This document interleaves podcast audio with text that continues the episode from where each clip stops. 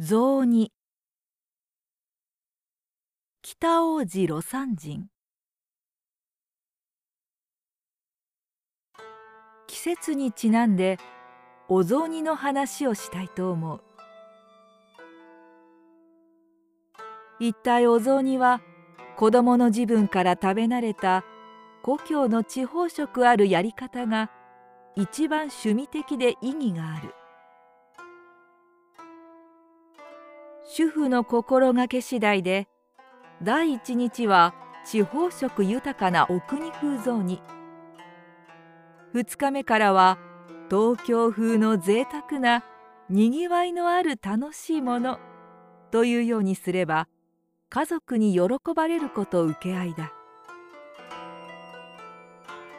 かといって強いてそうせねばならぬという理由はないのだから各自の好みに任せてよい。とまずご承知おき願いたい。私の経験から言うと雑煮の中をにぎにぎしくするためには人参とか大根芋などを入れる方が良いだろう。芋なども原型のままの方が野趣があって面白い。何か変わった趣を添えたいような場合には芋に角目を立てて削るのも悪くない。があまり細工せずに作る方が良いと思う。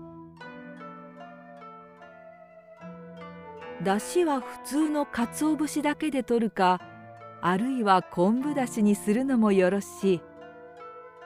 また冬になると焼きハゼなどよく送られる家庭もあろうが焼きハゼをだしに用いると特殊の風味が出て楽しめる。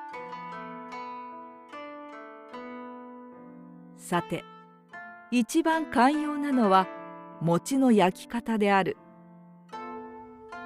昔からきつね色に焼くのを最上としておったようだがところどころ濃くところどころきつね色にちょうど別光の負を思わせるように焼くのが理想的である。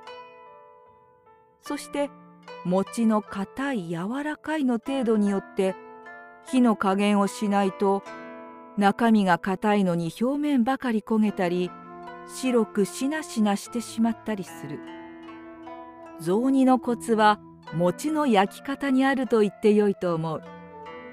またブサイクに大きな餅の入っているのは面白くない。ことに朝から塗装期限でいるところへ大きいのを出すのは気が利かない。料理屋で出す小型マッチ箱ぐらいの大きさが見た目の感じが良い。でも客次第で餅の大きさも加減したらよい。若い者たちには多少体裁が不格好でも大きいのを入れた方が歓迎されよう。